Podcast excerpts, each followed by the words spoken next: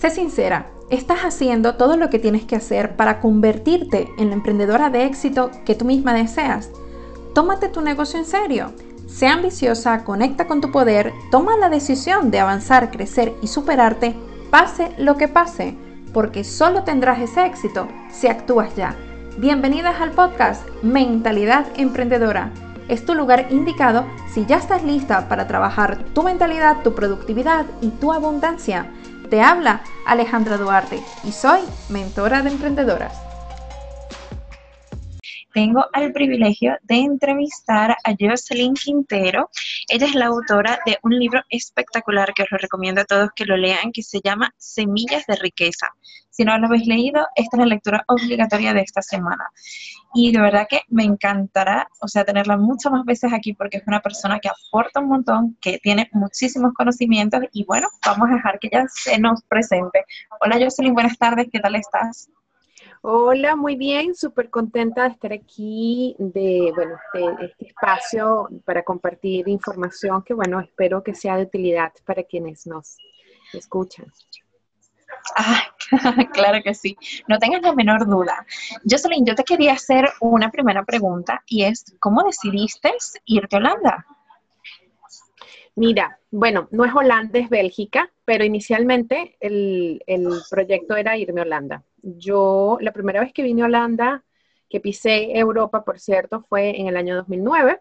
Y en ese momento me di cuenta que lo que era mi profesión, que en ese momento yo era consultor de sistemas SAP en finanzas y costos, que es un software que se implementa en empresas multinacionales, me había dado cuenta de que, bueno, como es un software alemán, obviamente de este lado había muchas oportunidades de desarrollo profesional. Y eso fue lo primero que vino a mi mente, wow, qué interesante. Eh, yo en Venezuela soy como un bicho raro que maneja un software que nadie entiende, pero de este lado del mundo era algo más estándar. Y, además de estándar, era mm, mucho más valorado. Entonces, a partir de allí, pues eh, empecé todo este proceso de búsqueda de, oye, ¿y qué tal si yo me tomara la aventura de abrirme espacio en Europa? Y pues bueno, así empezó todo. Empezó, inicialmente con un desarrollo profesional y terminó siendo un camino de desarrollo personal. Ay, qué linda, precisamente porque eso es de lo que nosotros hablamos aquí, de que no puede haber nunca jamás un desarrollo profesional si antes no pasamos por la parte personal, porque es fundamental. Es lo que yo me la paso diciéndole a las personas de mi comunidad, las que siempre están aquí, porque ellas creen que montar un negocio es de la noche a la mañana, que vamos a facturar millones en el momento y resulta que no es así. Aquí estoy para decirles la verdad. Entonces, te quería hacer una pregunta, Jocelyn. Eh, ¿Cómo decidiste tú emprender? ¿Por qué decides emprender? Fíjate, yo entro efectivamente, eh, empezó, yo empiezo todo mi proceso en el 2009, cuando me planteo el, oh, ¿qué tal si, si yo me fuera a Europa? Eh, pero ese fue un proceso de transición que tomó dos años, por eso a veces le digo a la gente que si quiere emigrar, no es que vas a agarrar tu equipaje y vas a salir corriendo, eso probablemente te va a llevar al destierro. Pero cuando tú estás en un proceso de migración como parte de una expansión, eso se va a tomar su tiempo, pero vas a llegar con muy buen pie. Fue mi caso. Yo entro aquí en Europa en el año 2011 y entro directamente a hacer una maestría en sistema de información de negocios. Ya yo sabía bueno, ya, ya había pasado de Holanda a Bélgica, me había dado cuenta de que yo tenía muchas más oportunidades en Bélgica y además también decido entrar por la puerta grande. La puerta grande implicaba, eh, para ser reconocida dentro de la sociedad belga, hacer la carrera. Y entonces hice un año de maestría, además que era una cosa que me encantaba y se me decía súper fácil, era casi, casi que un año sabático, pudiera yo decir que me tomé un año sabático estudiando una maestría. Luego de eso entro seis meses antes de terminar la carrera, ya yo estaba contratada por Deloitte como consultor senior de procesos de negocio SAP. Estoy dos años con ellos y en ese momento em, ellos pierden dos proyectos muy, muy, muy grandes donde tienen más de 70 consultores en la oficina y ellos la opción que habían definido o la opción que habían visto viable era, bueno, enviar a todos sus consultores al exterior. Para mí no era una opción porque ya yo tenía una relación de pareja establecida aquí en Bélgica y además para procesos de integración, aprender el idioma y desarrollarme dentro del país para mí era muy importante. Y eso implicaba esa, esa, esa, esa oportunidad, entre comillas, implicaba salir de mi casa los domingos a mediodía y llegar los jueves al final del día, es decir, llegar en la noche. Es decir, que solamente en casa iba a estar los viernes en la tarde, sábado y mitad del domingo. Pero a mí no era viable. Entonces, en ese momento me fui dando cuenta de dos cosas. Ya yo estaba en estos procesos de, emprendimiento y sobre todo porque ya yo sabía que había habían dado un camino que para muchos podía ser tildado de imposible. Sin embargo, para mí no solo era factible, sino además yo podía explicarle a la gente cuál había sido el proceso, ¿no? Cómo yo llegué hasta donde llegué, viniendo de donde vengo. Y, em, y entonces para mí era él, oye, esto que ya para mí se me hace fácil, cómodo y fluido, enseñarle a los demás no es ningún problema. Y a partir de allí fue que ya yo inicialmente había desarrollado, había pensado sacar adelante un proyecto que tuviera que ver con la relación con el dinero.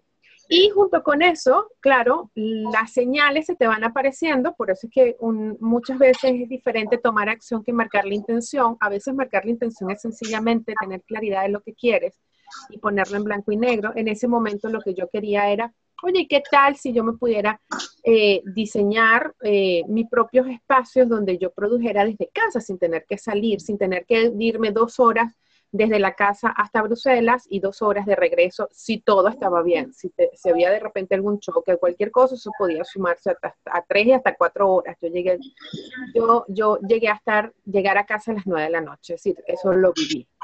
Entonces, en ese proceso, pues bueno, cuando tú marcas la intención y cuando vas avanzando a tu ritmo, en tus tiempos y con tranquilidad, cuando ya todo está listo, esto no es metodológico, esto es un tema más energético, metafísico, el nombre que tú le puedes dar, pero cada, en la medida que tú vas haciendo el trabajo pequeñito de todos los días, llega un momento en que se va creando como energéticamente una masa crítica que te va a llevar a hacer el cambio. Y si nosotros estamos atentos, nos daremos cuenta de que eso es una oportunidad y no una desgracia. Porque fíjate que cuando nosotros el tema a nivel de consultores, y se empieza a plantear la posibilidad de que, de que yo vaya a, a, proyectos en el extranjero, bueno, primero para mí no era viable, pero nunca lo vi como un problema, lo vi como, ¿y qué tal si esta es la oportunidad que yo tengo dada por el universo para hacer el trabajo que me corresponde? Y pues bueno, eso terminó convirtiéndose en un proceso donde eh, a mí me dieron, eh, llegamos a un arreglo porque claro, no era ni siquiera por mí, ni era por ellos, entonces, pero igualmente yo estaba bajo un contrato. Y al final decidimos hacer, negociar la salida y negociar la salida implicó para mí de repente, o sea, un año de salario probablemente. Y, y ahí salgo yo contenta, feliz y clara de que era el momento de empezar a hacer ya lo que, lo que se venía gestando poquito a poco, ¿no? Entonces era como que, bueno, ya tengo el tiempo, ya tengo el dinero, ya tengo los recursos y además eh, durante todo ese tiempo se había gestado la claridad del proyecto que yo quería desarrollar. Después de eso, entro en un programa de emprendimientos durante un año, que es, mm, recorrí prácticamente toda Europa en diferentes entrenamientos y ya después, al año, ya yo estaba lista para, como, a ver, para sacar adelante el proyecto con mucho mayor estructura. Entonces, al final, ¿eso qué requirió? Bueno, primero requirió un poco de paciencia, eh, requirió estructura, requirió claridad, porque fíjate que mucha gente a veces quiere desarrollar sus propios proyectos, pero cuando, cuando, cuando su vida laboral acaba, entonces lo, vuelve, lo siguen viendo como una desgracia, entonces no ven las señales. Y lo otro es saber que independientemente si tienes poco, si tienes mucho, tú en este momento dispones de los recursos necesarios para hacer el trabajo. Y los recursos pueden ser, tengo dinero, no tengo tiempo, tengo tiempo, no tengo dinero. Es decir, ¿qué es exactamente eso que sí tienes? Y empezar a sacarle provecho a eso. Cuando yo tenía recursos, no tenía tiempo, entonces hacía las cosas, eh, no sé, en una hora, dos horas al día. Cuando tuve tiempo, tuve dinero, entonces fue como que, bueno, ahora sí voy a hacer lo que tengo que hacer. Y en la medida, fíjate que, o sea, ha sido un, el, el, y además también está, está lo otro, que era lo que tú decías, aprender a diferenciar entre, entre, entre el proceso y el resultado. Como nosotros emprendemos enamorados del resultado de otro, no sabemos cuánto tiempo nos lleva a nosotros crear nuestro propio resultado, que es diferente del otro. El otro tuvo su propio camino y tuvo su propio resultado. Tú tienes que gestarte tu propio resultado. Entonces muchas veces convertimos el resultado en el proceso y si las cosas no salen en los 15 días, en el mes que yo me puse, entonces digo, esto no sirve. Bueno, cuando a mí la gente me pregunta sobre lo que yo hago, yo digo, bueno, mira, la verdad es que yo tengo como no sé, creo que como tengo como cuatro años haciendo lo que hago, pero yo, la visión de lo que está en mi cabeza está a 10 años. Es decir, y no estoy ni preocupada. Si solamente voy haciendo lo que me corresponde en este momento, de acuerdo a los pasos, los planes, las fases que yo misma diseñé, y voy andando. Pero eso es 10 años. Y a veces le digo a la gente, pero si te quieres dedicar a esto para el resto de tu vida, ¿cuál es la prisa? Entonces, pues bueno, por ahí, por ahí ha sido el, proceso de emprender, aprender mucho, eh, no tanto del método, que sí hay, hay muchísimas metodologías que te ayudan a simplificar las cosas desde la mente, pero también entendiendo de que lo que tú vienes a ofrecer en el mundo es único, es exclusivo y solo es tuyo. Eh, tiene tu ingrediente personal y tu trabajo mm, más que esperar que alguien te dé la respuesta, es realmente entrar en un proceso interno de qué es lo que realmente yo vengo a dar. Me encanta porque estoy totalmente de acuerdo contigo y sobre todo con una cosa súper importante que es de que todo es un proceso, no, no podemos avanzar si no tenemos claridad, eso es fundamental. Y otra cosa importantísima de lo que has hablado es acerca de los resultados. Nosotros cuando porque eso yo creo que es por nuestra propia mentalidad de que ahora mismo queremos todas las cosas. Si damos un clic, queremos el resultado. Si eh, hacemos una cosa, pues necesitamos el resultado. Pero todo esto, yo les lo explico a mi comunidad, es como una dieta. Tú de la noche a la mañana tú no puedes bajar 30 kilos y así como no puedes bajar 30 kilos, pues bueno, todo lleva un proceso y me encanta porque de verdad que estamos súper alineadas también con el, con el mensaje del universo porque estoy convencida de que allá arriba todas las energías son posibles. Además de esto, Jocelyn, tú empezaste a escribir un libro que se llama Semillas de Riqueza. ¿Por qué creaste este libro?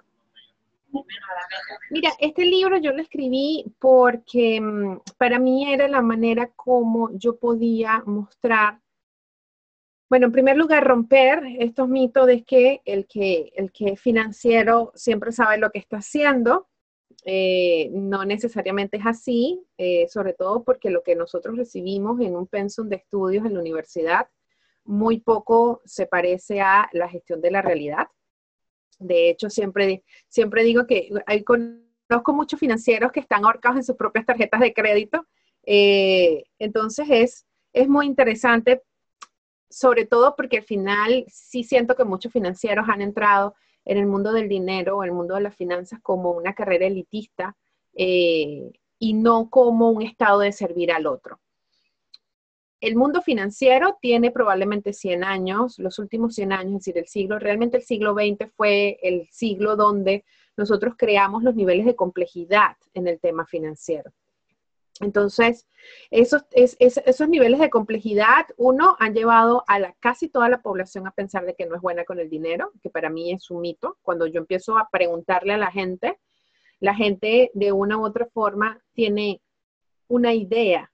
Pero claro, a lo mejor tú puedes administrar una ama de casa, a lo mejor puede administrar súper bien el dinero en la casa, pero si su creencia constantemente es de que no puede porque no es financiera o porque no es buena con matemática o porque es mujer, es decir, al momento de ponernos excusas hay miles, tú terminas bloqueando tu propio potencial en esas áreas. Entonces, aunque tú eres una excelente administradora, resulta que a ti te da miedo eh, apalancarte con dinero, con, dinero bajo crédito o lo que sea, porque en el fondo lo que te estás diciendo a ti misma es, es que allá afuera hay gente que sabe mucho más que yo, yo de dinero no sé nada. De hecho, cuando le pregunto cosas de dinero a la gente que no es financiera, lo primero que me brinca es, bueno, lo que pasa es que yo no soy financiero. Y yo, bueno, pero es que, o sea, créeme que lo que me vas a decir va a ser mucho más interesante que lo que me pueda decir un financiero, porque los financieros no necesariamente se han metido en las profundidades de, de estos temas y no tienen el dinero como un medio, siempre lo tienen como un fin. Entonces, la manera como, como un financiero maneja el, tema dinero es muy diferente a como lo maneja probablemente el 99.9% del mundo. Para mí, ahí es donde está el tema. Es decir, no me interesa preguntarle a alguien que es súper experto en el tema, me interesa más preguntarle a la persona de calle que está viviendo tranquila, porque al final, con el tema del dinero, lo que estamos buscando es eso. En un primer lugar, tranquilidad. Y segundo, que eso se convierta en medio a través del cual yo voy a impulsar lo que realmente está en mí y que no tiene que ver con dinero. Este tema de que yo me valoro por la cantidad de dinero que tengo en el banco es una manera de maltratarnos eh, y, de, y de latigarnos emocionalmente que no tiene sentido. Cuando yo aprendo a identificar lo que yo sí soy, lo que vengo a ofrecer, lo que se me da fácil, además aprendo a ser compasivo conmigo mismo. Nosotros venimos de un sistema educativo donde la, nota, o sea, o, tú eres excelente o tú no sirves para nada. Entonces te vas dando cuenta de que es un sistema donde em, es muy jerárquico, es muy competitivo y eso nos pone a nosotros. Llega un punto en el que de tanto competir con el mundo terminas tú eh, mm, marginándote a ti mismo porque a lo mejor en algún momento no hiciste o no pudiste o no lograste o no llegaste donde tu mente quería, porque la mente siempre va por lo menos 10, 20 metros más adelante. Entonces, eh, como no llegaste donde tú querías o las cosas no salieron como las tú las pensabas, tú automáticamente, bien entrenada por un sistema jerárquico competitivo y casi que patriarcal, tú terminas entonces latigándote y diciéndote, es que yo no sirvo para nada. No, no es que no sirves para nada, es que eso no funcionó, punto. Y si nosotros aprendemos a manejarlo así, nos daremos cuenta de que en realidad cuando volteas y ves lo que sí tienes, lo que sí hay, lo que sí es posible y lo que sí eres capaz de lograr y que se te da fácil, cómodo y fluido, avanzas porque te vas moviendo sobre algo que la física sí lo, sí lo conoce bien, que es el movimiento de la naturaleza, que es el mínimo esfuerzo. Cuando te mueves desde tu mínimo esfuerzo posible, todo empieza a ser muy fácil. Pero si empiezas eh, avanzando desde tu mayor, desde tu mayor debilidad, pues bueno, todo va a ser un, todo va a ser siempre una desgracia. Parecido a lo que tú decías con el tema de la dieta. Eh, si yo voy a empezar, fíjate, si mi, tema siempre ha sido el control de lo que como y lo primero que voy a hacer es a restringirme, bueno, estoy empezando desde mi punto más débil. Ahora, si yo busco las maneras de que esto sea amable, fácil, cordial en mi vida, entonces yo no tengo ni siquiera que obligarme, ni que latigarme, ni tengo que hacer cosas que yo no quiera. Más bien me voy a empezar a entusiasmar. Entonces, más que obligarnos a cosas, tenemos que aprender es dónde está mi punto de menor resistencia y empezar a moverme desde ahí. A lo mejor yo no tengo mil, mil euros en el banco, pero a lo mejor yo tengo unas habilidades que me permiten a mí monetizar ciertas determinadas cosas, que esos son mis talentos. Entonces, por eso fue que sale el, el libro de Semillas de Riqueza y además, bueno, también desmontando todas estas estas creencias de este, de, este mundo tan, tan complicado y tan complejo y tan profundo en su hablar, como es el tema financiero, que bueno, que siempre que escucho un financiero siempre llego a la misma conclusión. Habla para que lo, para que, para que lo perciban como inteligente, pero no para que se dé a entender. Entonces, bueno, pero eh, en, en, fin, ese es, ese es el propósito del libro. Pues una de las cosas que comparto contigo es de que en efecto nosotros cuando, cuando estamos en ese proceso y, y, en relación a lo, que, a lo que estábamos viendo anteriormente con la falta de claridad, a esto también se le añaden los obstáculos, ¿no? Cuando nosotros tenemos obstáculos, lo primero que hacemos es decir, hasta que hemos llegado, no lo vamos a seguir intentando. Y uno de mis mentores lo que dice es, ¿cuánto tiempo pasa para que un bebé lo califiques como que no va a caminar nunca? El bebé se para y lo intenta 10 mil millones de veces. Y es una de las cosas que yo siempre intento inculcar.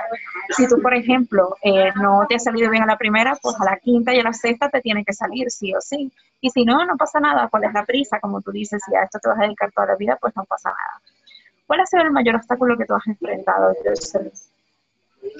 El mayor obstáculo que yo he enfrentado, wow, siento que el mayor obstáculo que yo he enfrentado ha sido entrar en una cultura donde pareciera que la creencia es que como tú eres latina, tú llevas un paso atrás. Eh, creo que nosotros como cultura nos hemos metido una creencia bastante limitante, que es la creencia de que yo vengo de un X número de mundo, vengo del tercer mundo, vengo del primer mundo, vengo, no sé de qué mundo vengo, vengo de Marte. Para mí ha sido, bueno, en primer lugar entender, y creo que ahí sí tuve un paso proactivo en el proceso, que fue antes de yo salir de Venezuela, entender a qué cultura pertenezco y cuáles son los elementos que me distinguen a mí como venezolana, como latina, como latinoamericana. Eh, como hispanoparlante, aquí como hispanoparlante. Entonces también puedo ver los elementos que me conectan con la cultura eh, en España. Y todo eso, eh, el, poderlo, el poderlo entender, poderlo identificar, además también empezar a valorar, porque sí, llega un punto en el que pues hay mucha gente que te dice, no, lo que pasa es que, no sé, lo que pasa es que em, tú para explicar las cosas le das mucha vuelta. Aquí, porque aquí la manera como se explican las cosas, hecho el idioma neerlandés en su esencia está hecho para que tú vayas al grano en las cosas, es decir, no existen esos, esos tintes ni esas, ni esas frases metafóricas que existen de repente en el idioma español, en el castellano. Em, y tampoco en, los latinos, es decir, que por ejemplo es la manera de cómo se comunican los griegos, cómo se comunican los italianos, es decir, que son de repente un poco más uh, pintorescos, ¿no? Para explicar. Aquí no, aquí el idioma te obliga a ser concreto. Las maneras como se escriben las cosas y la manera como se pronuncia, la manera como se habla, la manera como se expresan las ideas, es todo muy concreto. Esa no es mi esencia ni tampoco es mi cultura, por lo tanto para mí ha sido el aprender a ir al grano. Eh, y en medio de todo esto también, el, el ir también identificando cuáles son esas cosas que a mí me hacen ciudadana del primer mundo. Por ejemplo, una de las cosas que aquí no es común es que la gente exprese sentimientos, es decir, expresar los sentimientos están asociados con debilidad. Entonces, no existe eso. Ahora, yo, primero, por, haber, por, ser, por ser parte de una de las culturas que menos civilización, entre comillas, ha tenido, yo pertenezco a un tipo de cultura donde las emociones, los sentimientos y la conexión humana son muy grandes. Entonces yo no tengo que pensarme el conectarme con una persona. Aquí sí, aquí se toma un tiempo muy largo. Entonces, eso me, pone a mí en una ventaja. ¿Por qué? Bueno, porque yo desarrollo elementos empáticos con mucha mayor facilidad y además eso me permite a mí crear relaciones con mucha mayor facilidad siempre entendiendo y respetando el proceso del otro, que el otro no me va a invitar a su casa el siguiente día, pero sí sé que una vez que ya yo entiendo cómo son las dinámicas con ellos, yo puedo entonces aportar a lo que soy. Y fíjate que eso ha sido interesante porque eh, mucha gente cuando llega a estos países, Alemania, Holanda, Francia, estos que están aquí en la, en la parte norte de Europa, si eres latino, empiezas a sentirte como que en desventaja, pero eso es una, eso es una historia que nos contamos. Y siempre cuando la gente me pregunta que cómo es mi vida aquí, yo le digo, bueno, mi vida aquí es como la de una latina exótica en un país europeo. Es decir, mm, no entiendo, nunca me lo he visto como una desventaja. Es decir, yo tengo elementos que me hacen única y me hacen auténtica dentro de toda la dinámica social aquí, y no es que yo sea rara ni que algo esté mal en mí, es que yo soy exótica. Es decir, yo soy, yo estoy fuera de los parámetros sociales. Y cuando yo entiendo eso, entonces yo puedo saber dónde voy a poner luz y de quién y cómo voy a aprender yo a incorporar esta también, esta, esta cultura en mi entorno. Entonces, cosas que me han permitido, bueno, mira, me han permitido cuando yo me abro a ese abanico y digo qué es lo que yo elijo, porque además está lo otro, nosotros, nosotros como que no nos han enseñado a elegir cosas. Entonces, si yo me paro aquí en el medio, por ejemplo, en la plaza, aquí en el centro de Brujas, y digo, ¿qué quiero elegir de aquí? Es como cuando tú vas a un buffet, ¿no? De comida y tú dices, ¿qué es lo que yo quiero? Eh, y entonces tú empiezas a identificar y yo digo, bueno, ¿qué es lo que yo quiero de esta cultura? De esta cultura quiero la precisión en las ideas, quiero la concreción en las acciones, quiero la vida estructurada, quiero el orden y la tranquilidad. ¿Qué es lo que no quiero? Bueno, elijo devolverles o dejarles los bloqueos emocionales, la incapacidad de expresar sentimientos, lo mucho que se tardan para, para interactuar con las personas. Entonces digo, bien, entonces yo elijo qué tomo y elijo qué dejo.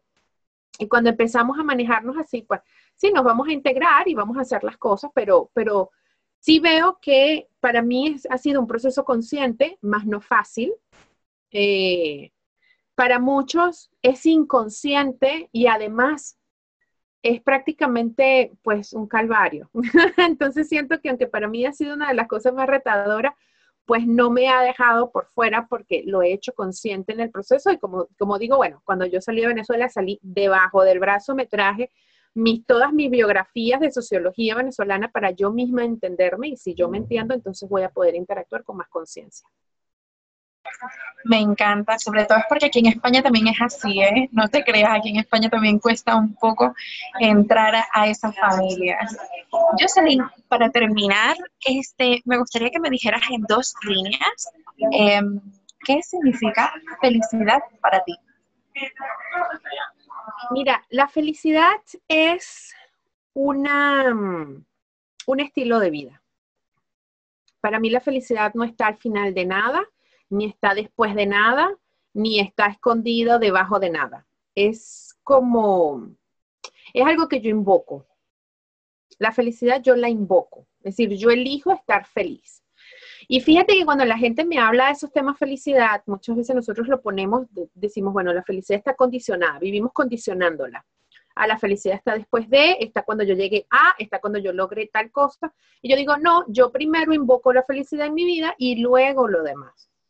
Y fíjate que hay una cosa en la, a nivel familiar. Bueno, la familia mi papá me enseñó algo muy interesante en ese proceso, en esto de invocar la felicidad.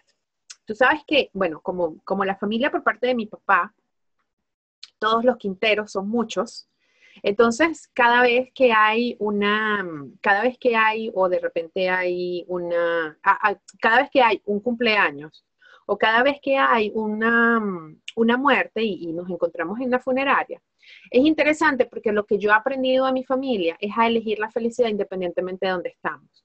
Y esto puede sonar rarísimo, pero yo la paso tan bien con mi familia cuando estamos en la fiesta de cumpleaños como cuando la pasamos en la funeraria.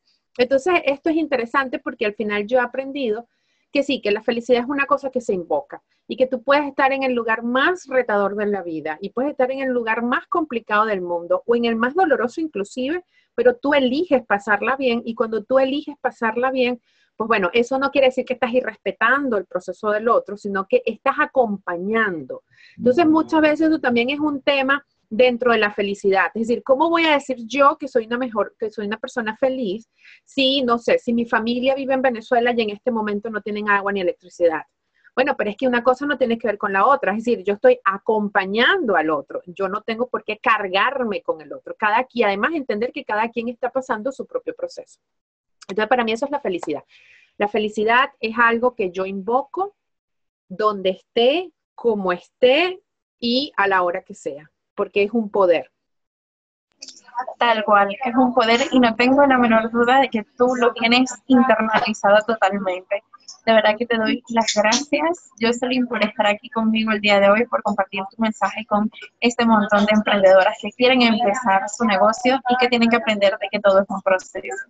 Te doy las gracias y muchísimas, muchísimas felicidad, suerte, éxito y de todo para ti y tu carrera. Espero tenerte pronto aquí. ¿eh? Sí, gracias, gracias. Y pues bueno, y para todos los que nos están escuchando, eh, es importante que sepan que todo lo que están en este momento, en este punto, con las frustraciones, con los retos, con los conflictos, con lo que sea, todo es parte del mismo proceso de aprendizaje. Cada uno va a elegir si esto lo va a ver como una cruz que tiene que cargar o como un momento santo en el cual realmente estás recibiendo lo que requieres para seguir al siguiente nivel. Entonces, pues bueno, cada quien escogerá eh, y la calidad de las decisiones que tú tomes a partir de este momento te van a llevar a otros lugares. Entonces, tú eliges a dónde quieres llegar. Y pues bueno, muchísimas gracias también por esa invitación. Y pues bueno, eh, sé que esta no va a ser la única, vamos a tener más encuentros. Así que bueno, por ahora tenemos... Encantada, sí, por ahora tenemos esta, esta tertulia. Pues muchísimas gracias por estar aquí, te mando un beso enorme y muchísimas gracias por compartir tu mensaje con todas. Un abrazo. Por hoy nos despedimos y recuerda que sin acción no hay transformación. Suscríbete para tener todo el contenido en tu bandeja de entrada. Juntas creceremos y crearemos lo que tú mereces tener.